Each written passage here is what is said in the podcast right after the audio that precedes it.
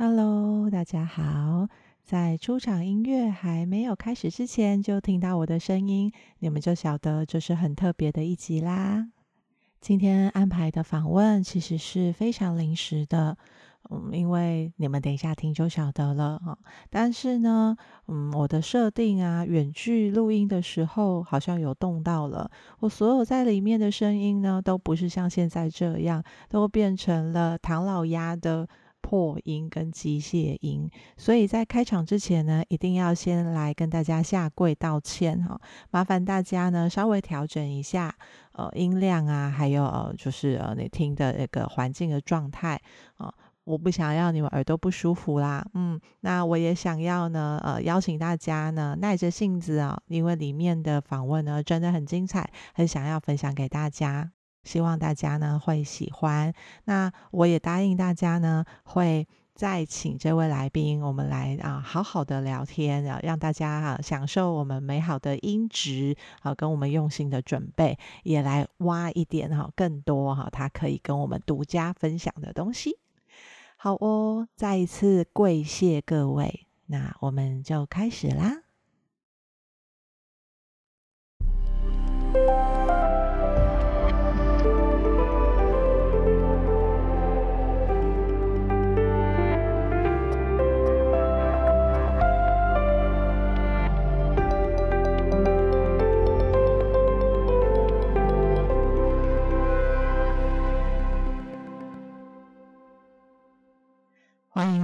台湾身心灵实验室，I am Lab TW，我是安雅。今天是安雅专访的时间，要跟大家聊一下。我今年六月呢，特地去了一趟台中，跟我一位非常心有向往的学长见面哦。他呢陪我一起聊了扩大疗愈法，还有我的身心灵之路，也就直接录制成 Podcast 给大家分享了，获得了很多的回响。今天呢，学长啊，百忙当中呢，来上我们呃。实验室的专访了，而且呢，学长还特别带了一本书要来跟我我们听众们分享哦。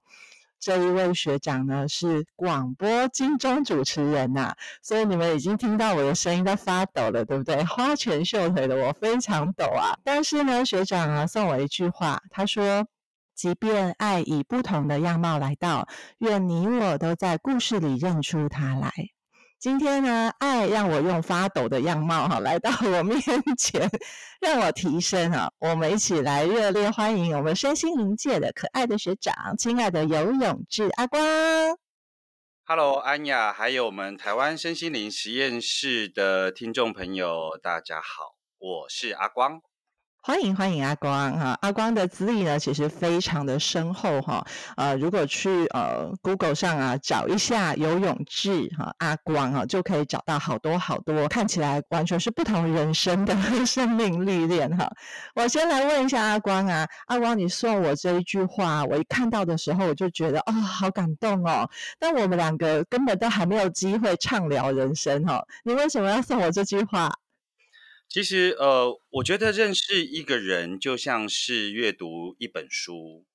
那现在的工商社会，其实像我们在交换名片，其实就有一点像是说，呃，我们在看一个书的封面。比较可惜的是，现在的人都很忙碌，所以名片就已经取代了。就是说，我们通常就看到一个人的书的这个封面。因为书的封面会有某某名人推荐啊，会有资历啊，就像是那个名片上面会有那种呃，把自己最好的头衔放上去的意思嘛。那我觉得名片这种东西，它当做一开始的见面，但我觉得比较可惜的是，我们没有机会进一步的在阅读一本书的时候看到它的目录，我们其实就是没有机会看到人的生长脉络。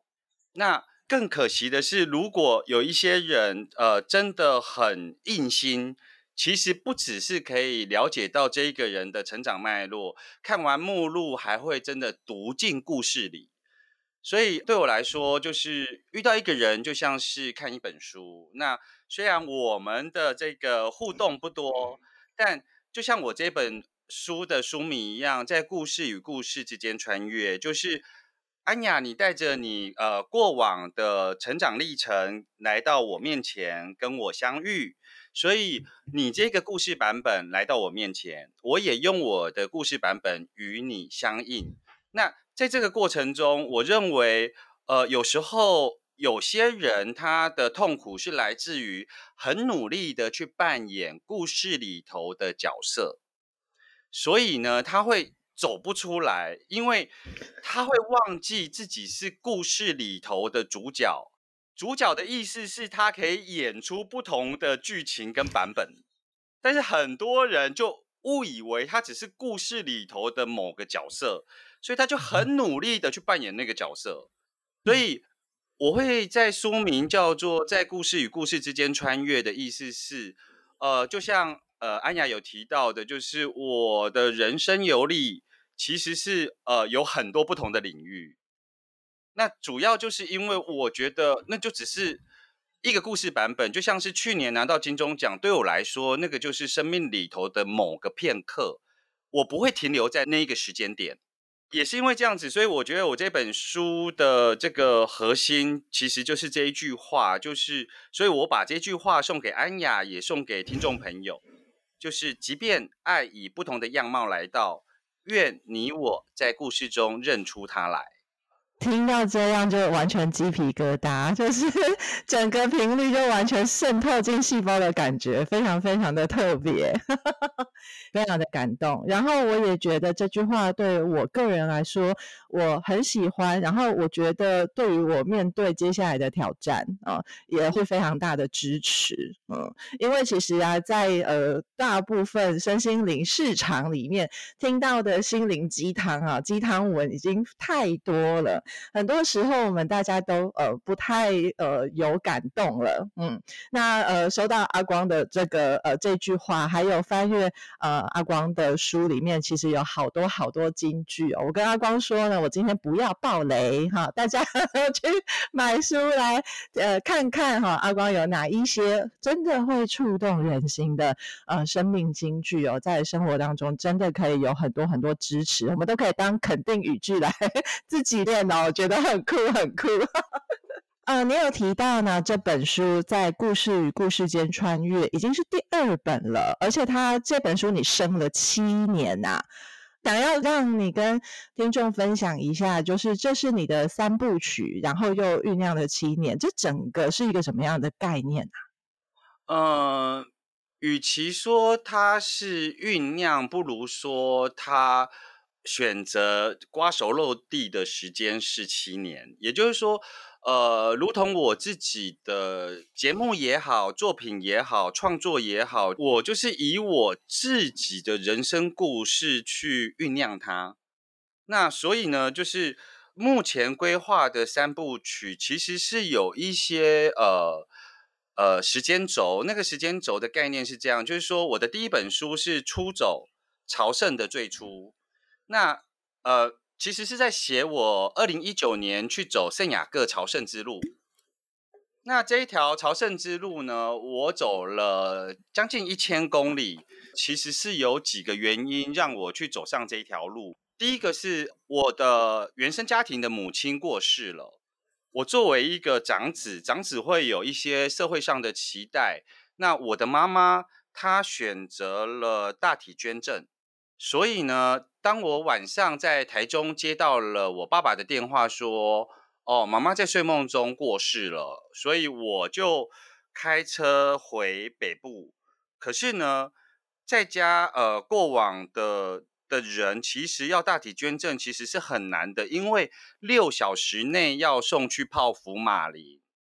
所以对我来说，就是呃，我想要完成妈妈的遗愿。但是呢，我又必须在半夜两点的时候找到有人行政相验，然后能够呃，在他因为如果身体有腐坏，其实到时候也不能成为大体老师，所以我就等于是在六个小时内帮忙我妈妈完成了这个遗愿，所以我来不及说再见。也就是说，嗯，成为大体老师之后就没有一些民间的这一种丧葬礼仪。来对呃活着的人去做呃呃关于悲伤啊，关于告别的这部分的处理。那我作为一个长子，其实我也想照顾我的家人，所以完成了我就是呃妈妈的遗愿之后，呃，我就决定去走圣雅各朝圣之路，是因为呃这条路从九世纪开始有一个传说，有一点像是欧洲的赎罪券，就是 走完这条路呢，就是可以赦免世上的罪。那我认为，我唯一能够回报我母亲的，就是我还来不及跟我母亲说再见，就把她送去泡芙马林了。那我心里有一些纠结，有一些还没去呃看待的一个心情，所以我就去走了这个朝圣之路，好好的跟我母亲告别。那我唯一能够回给我母亲的，就是我这个将近一百八十公分的肉体，就是我妈妈给我的呀。所以，我用我妈妈给我的东西走这一千公里路，希望真的如坊间所说的，走这一个朝圣之路，能够赦免世上的罪。那这是我想给我母亲的，所以这个是原生家庭的母亲，所以就有这一本《出走朝圣的最初》。第二本书就是今天带来的这本书，它其实就是在讲，呃，在故事与故事之间穿越。就是我在二零一六年意外的在南美玻利维亚认识了我的萨满母亲，所以很有趣哦。原生家庭的母亲，然后这个是萨满母亲，所以我从二零一六年到二零二三年，我在那里就是呃，就是遇到了这一个萨满母亲之后，其实这个中间有一个连结，那个连结是呃。当我跟我的母亲告别，可是我跟我的原生家庭的那个情感联系是母亲的时候，而这个联系断掉之后，我当时的大哉问是：接下来的我可以是谁？那我的家在哪里？嗯，所以在我二零一六年意外的呃遇到了我的萨满母亲的时候，刚好如同我书里头有写到。呃，我的萨满母亲呢，呃，跟我说，因为每次我要离开南美的时候，或者是我在台湾跟她讲我想要去呃玻利维亚看她的时候，他跟我讲一句话，他说：“与祖林在一起的生命没有家的议题。”我们两个相拥而泣，因为在机场跟他 say goodbye，然后，但是他知道我想念家，所以他特别在。玻利维亚用我的名字盖了一个呃草药园，他告诉我家在那里。他自己后来我对他做访谈之后，我发现当他呃学习成为一个呃当地的萨满，其实他有一句金句啦，就是当时他问安第斯山的祖灵说：“我要如何正确的说出你们的意义？”因为他的他他的身份是这个职业身份是导游，当时带团的时候，安第斯山的祖先们呢就跟他讲说：“这是你的家呀，你只要说出你的意义，这个家的意义就同步完成了。”哇！也是因为呃这样子的一个过程，所以第二个书的这个呃我的分享会才会叫做。走出优雅回家路，就是从原生家庭的母亲到这个呃萨满母亲。那安雅，你知道萨满的工作其实是跟地球母亲跟大地母亲工作嘛？是。所以三部曲的第三本书就是我的职业长达今年第十八年，我在政治领域工作。那其实如果用最世俗的说法，政治就是服务众人之事。然后要管理统御一方天地，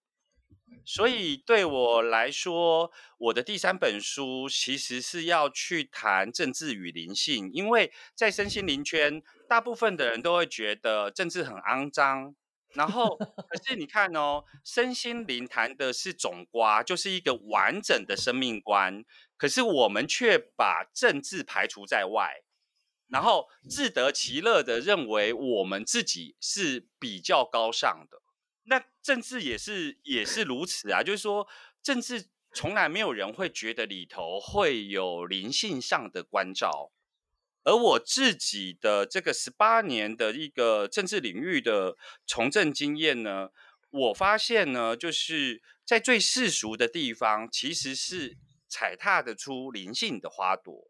所以这个就是跟呃大地母亲工作，为什么呢？其实就像我这本呃在故事与故事之间穿越的最后一页，我放了一张照片，嗯、那张照片呢，就是你知道选台湾的选举都会有那个选举造势场，有没有？是选举造势场，你想想看哦，就是萨满的学习都是会很重视，或是身心灵的学习都会很重视我们的神圣意图。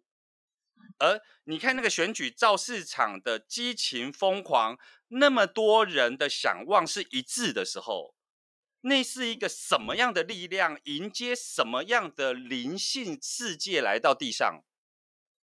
就是想的，在那个当下想的，都会想办法让它成真，因为能量汇集是很凝聚的。所以怎么可能灵性圈不管政治呢？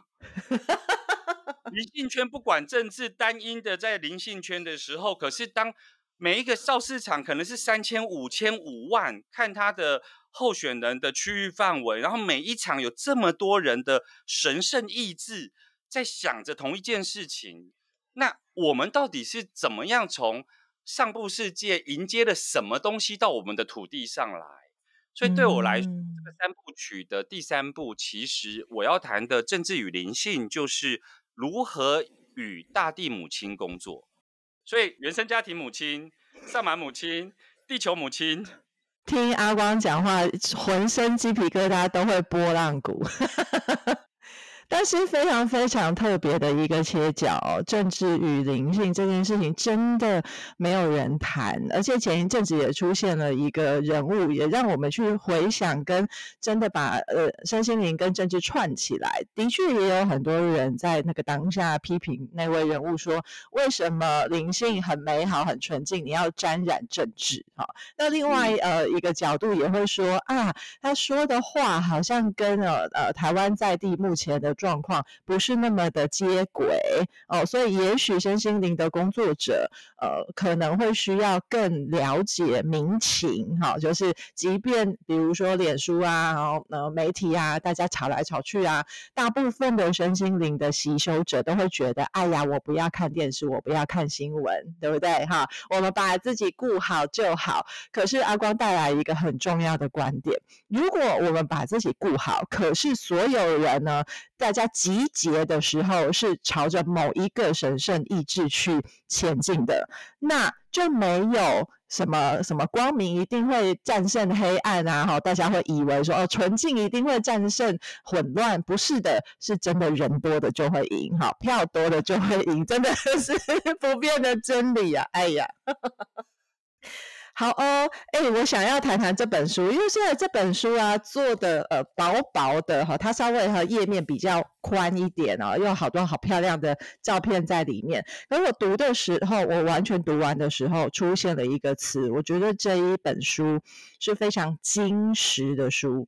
为什么我这么说呢？你知道吗？阿光真的很细腻耶，每一篇的那个开开头，还有总共有十几章哦，每一章的开头都特别去找了一个跟内文符合的诗，然后还有照片，然后这些是，你知道，就是让我觉得，诶，这这好像应该是非常灵性的。呃，游游旅游的书哈，神圣之旅的游记。然后呢，往下一翻呢，就会发现说，哎呦，里面呢，除了他自己的故事跟经历记录之外，还有南美文化的很深入的研究跟导览呢。因为像我，我是对南美文化完全没有了解的人，我在里面就仿佛呢在翻那个历史跟地理的书，但是好容易吃哦，我很容易吃进去。看完了之后就，就哦，印加文化的神灵信仰原来是这样，跟我们其实也没有不一样啊。嗯、然后那个喜悦是很难以形容的，就觉得哇，不管南美洲跟北美洲，大家的心都是一样的的时候，是非常非常感动的。哦，而且里面你有超级多的自我揭露，我都觉得我已经是一个非常勇敢的人了。然后大家都知道我结婚两次，离婚两次，现在第三段 要开始，就这些我已经都不避讳了。可是我就发现，哎，阿光的的自我揭露在书本里面是非常非常的袒露跟真诚，而且细腻的。你跟我们说一下吧，你写这个书的时候是什么心情啊？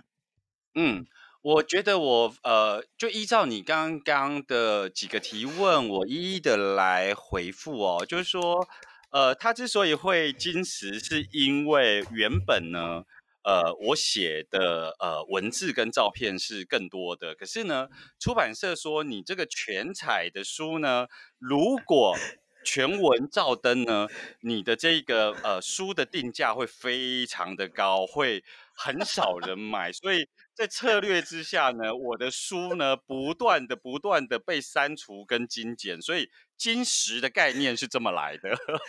是不是应该来想办法出个上下册这样？所以啊，金石以外的这个遗漏之珠呢，或许大家可以到时候来我的分享会。哦，原来是这样，好好好，我会去，我会去。那我我来讲一下，就是说，因为呃，台湾台湾很多的这个身心灵的技法，或者是这一些呃，包括学习萨满，我们呢其实都呃断简残编。那有可能我们对于当地的文化也不了解，那所以呢，我们呃学习了这些技法之后呢，其实有时候我们。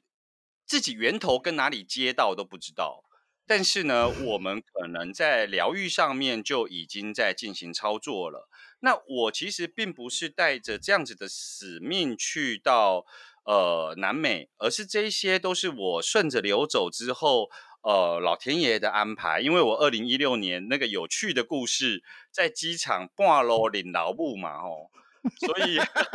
半路认老母，对啊。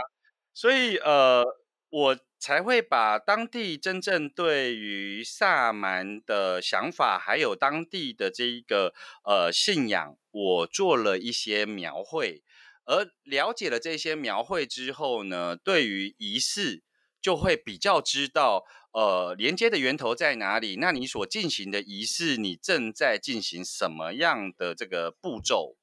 那。我其实是呃，为什么我我其实这个自我揭露的部分呢，我自己有一点讶异，因为我原先呢，呃，比较像是呃，只是想要谈一谈这七年的这个南美旅行中的一些见闻，但我不知道为什么呃，后来都呃，就是有碰触到我自己的生命故事，那所以呢，我都经常觉得呃。我我都用怀胎这件事情来表达我写书啊，所以像我这一次，呃呃，我脸书上贴说，呃，就是呃，到哪里可以买这本书，可以预购这本书的时候，我上面的这一个 title 我就是写说支持我怀第三胎，因为因为我真的觉得说，呃，往往我头脑里头的概念跟我写出来的这个呃内容呢，有时候。我我我觉得有一点像是呃酝酿很久，然后忽然之间就就那真的是一个生产过程，然后他自己有他自己的生命，对，所以呃我我也很意外，这本书里头几乎每一个篇章都有我自我揭露的真实故事，然后包括我的害怕，比方说神圣蝴蝶的那一篇，就是我在写的时候，我会学我会觉得说，嗯，接下去可以。人家会不会觉得我神经偏啊？所以，所以我曾我就包括我会在书写的同时，会把我当时的疑虑也写进去。就是，诶，我原本想要写说，哦，有人如何如何，可是明明是我发生的事情啊，可是我为什么用有人如何如何呢？我就发现我在闪躲。嗯，那我觉得自我揭露并不只是揭露曾经发生过的事情，自我揭露还包括在书写的过程中，我发现我对于某些概念的书写，我在闪躲。那我为什么害怕了？所以会连这个部分都做自我揭露。那阿光让我想到一件事，阿光让我想到一件事，因为大家很多时候在分享自己的故事的时候，比如说被公司的同事怎么拉，被老板怎么拉，被家人怎么拉，大家分享出来的那个主词，我观察了很久，很多人是说，你知道吗？你就怎样怎样怎样啊？那当你被怎样对待的时候，你就会有什么感受啊？那个主词就会变成你这个字，可是事实上。呢，这个人是分享的人，是在讲的是自己，所以其实我有时候听一听，刚开始啊，听一听，有时候就觉得，嗯，你在讲你，但那你的故事的主角就是在讲我咯。可是问题是，你说的那些故事，我并没有经历过，我就会觉得就是怪怪的。那后来才会发现，原来是阿光讲的这件事，就是关于自我揭露的时候，呃，有没有透过文字稍微了闪躲？嗯，那如果闪躲了，就比较容易不看见真实的样貌。是，就是后来就是发现的，所以就开始推好好说话运动。对啊，谢谢你让我收到，就是因为那时候我也完全没有任何的理论基础，我其实做的有点抖抖的，只是身边的人大家一起来实验的时候，发现好像还不错，我们就开始慢慢的分享。但阿光刚刚的分享让我一定要举手跟阿光说谢谢你，对，这件事情好重要哦。然后你在前面，你就当一个领头羊一样哦，先把你自己这样子这么呃彻底的。呃，分享出来，然后包括了你过去的故事，还有你在当下所有对自己的省思，我觉得非常非常的不容易。其实，在我这本书的序言里头，我有写到一句话，那一句话其实是跟身心灵圈的疗愈的呃核心概念其实是有关系的。就是说，我在序言里头写到的这句话是：这个世界呃是由故事所组成。不是由原子所组成。为什么我会这么说呢？因为呢，因为故事，所以这个世界有了时间跟空间。因为有了时间跟空间，疗愈的开端才会发生。所以啊，因为如果是由原子所组成，那呃，就就如同呃，我们知道的一个哲学概论，就是呃。同一条河，我们其实是没有办法踩进两次的。所以，当人生如同悠悠长河的时候，我们如果曾经有在过往的经验里头有创伤，所以你如果是一个唯物主义的，认为世界是由原子所组成的时候，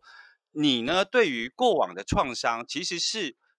概念上是不可能完成疗愈这件事情的。那。我讲的故事呢的意思是，呃，我们在叙述的时候，包括刚刚讲的那个自我揭露，我们在叙述的同时，它是在当下，但是它同时的空间也在描述我在十七岁的时候发生什么事情。所以，这个多重宇宙在当下是一致的时候，疗愈才有可能发生。而这个东西其实是跟萨满的概念很像，因为萨满的学习里头，它其实是在不同世界里头穿越。那很多人觉得听起来很神，但其实就是我 序言里头的这一句话，就是呃，这个世界认识，如果它是由故事所组成，那么呃，它就会是个疗愈的开端，因为时间跟空间的展现不再是线性的。嗯。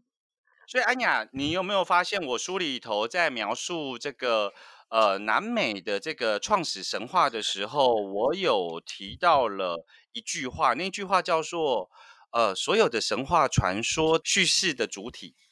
将要从他者变成我们，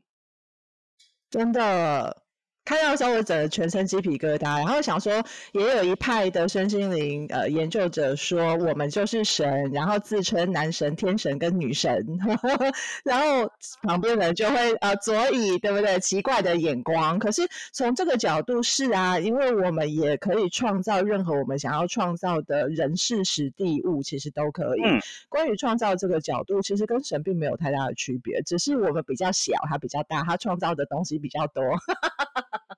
嗯，而且如果以本源论来说的话，其实所有的修行或所有身心灵的学习，都只为了一件事情，那个事情就是指向，就是呃，接受自己。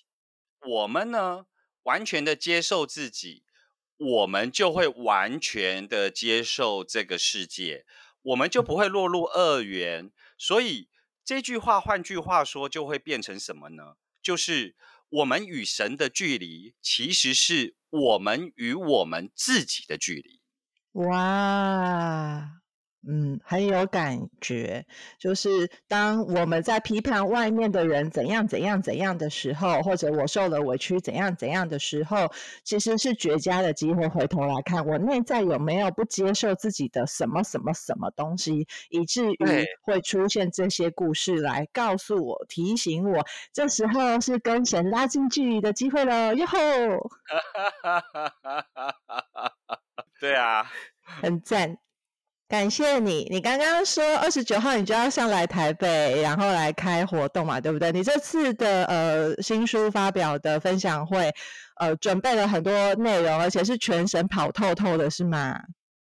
是，其实呃会有这一个写书的这样子的一个经验，其实是呃我以往在呃旅行的时候，我就开始会每天写旅游日记，那所以。呃，我在每次旅游回来之后，我本来就都会开分享会。Oh. 那延续这样的脉络，意外的让我有机会在去年出了第一本书。那所以同样的，我就延续了呃分享会的这个呃这个活动，所以。我就会呃北中南东都会来呃跟大家分享有关于我书里头没有写到的故事，所以台北的这个分享会呢，会在这一个十月二十九号，在城邦的这个书书局的一楼，也就是这个台北的话坐捷运是在这个行天宫站的二号出口。嗯，好，我可以去，太好了。十一月四号呢，我们是在这个呃建筑师会馆，这是台中。那呃十一月十二号呢，我会人在高雄，在高雄的三余书店。所以听众朋友，如果对于呃萨满学习、南美旅游，或者是阿光个人在身心灵上面的这一个心得有兴趣的话，呃欢迎大家来参加，可以上网报名。好，这个活动十月二十九在台北，十一月四号在台中，十一月十二号在高雄。那这个活动还特别命名了一个名字，刚刚阿光有跟我们分享过，是走出优雅回家路。我超级亲切的，因为本公司就叫优雅转身管理顾问公司。我以前的很多人啊，不认识我的时候，听到这家公司啊，都会说：“哎，你是开媒体塑身中心的吗？你整个人看起来不太像。”哈。所以我听到哇，有人哦，活动上越来越多人会愿意用“优雅”这两个字的时候，我都非常的感动。然后又是走出优雅回家路，鸡皮疙瘩很多哈。聊一聊为什么有这个特别，还要有个名字，然后为什么是这个名字，多说一点吧。嗯，因为呃，虽然我的这个书名啊，像呃。我第一本书叫做《出走朝圣的最初》，当时我的新书发表会也是独立有一个名字，那个名字叫做“呃光与影的朝圣之路”。因为我们在走朝圣之路这一条路啊，其实是一路向向西，所以我每天早上起床的时候啊，就是呃太阳会照着我嘛。啊，太阳太当太阳照着我的时候，我在我每一每一步路在走的时候，我的阴影都走在我的前面，哦，很特别啊。因为大部分都是有光的时候呢，阴影就躲在后面啊。可是这一条朝圣之路，我意外的发现，每天早上起床开始走的时候，哎，一千公里每天要走最少最少要到三十公里，耶，所以呃，我就发现说，哎。每天开始走的时候，我只要踏出第一步，我就踩踩到我的阴影。所以，它逼着我们在向光的同时，其实也在面对自己内心的黑暗面。所以我的第一本书的分享会叫做《光与影的朝圣之路》，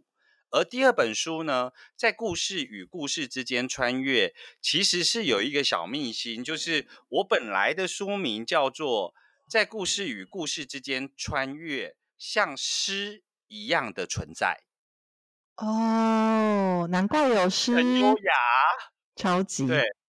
是，所以。呃，像安雅说到，我这一本书里头的每一个章节，一开始都会选一张我拍的照片，然后我也会选择一首诗，主要是因为我认为在故事与故事之间穿越，要像诗一样的存在，也就是那个就是，哎，诗通常是我们对于我们的生活情境有感觉的时候精炼出来的一些字句。而我觉得那些字句通常都是非常的优雅，反映了我们的生命故事。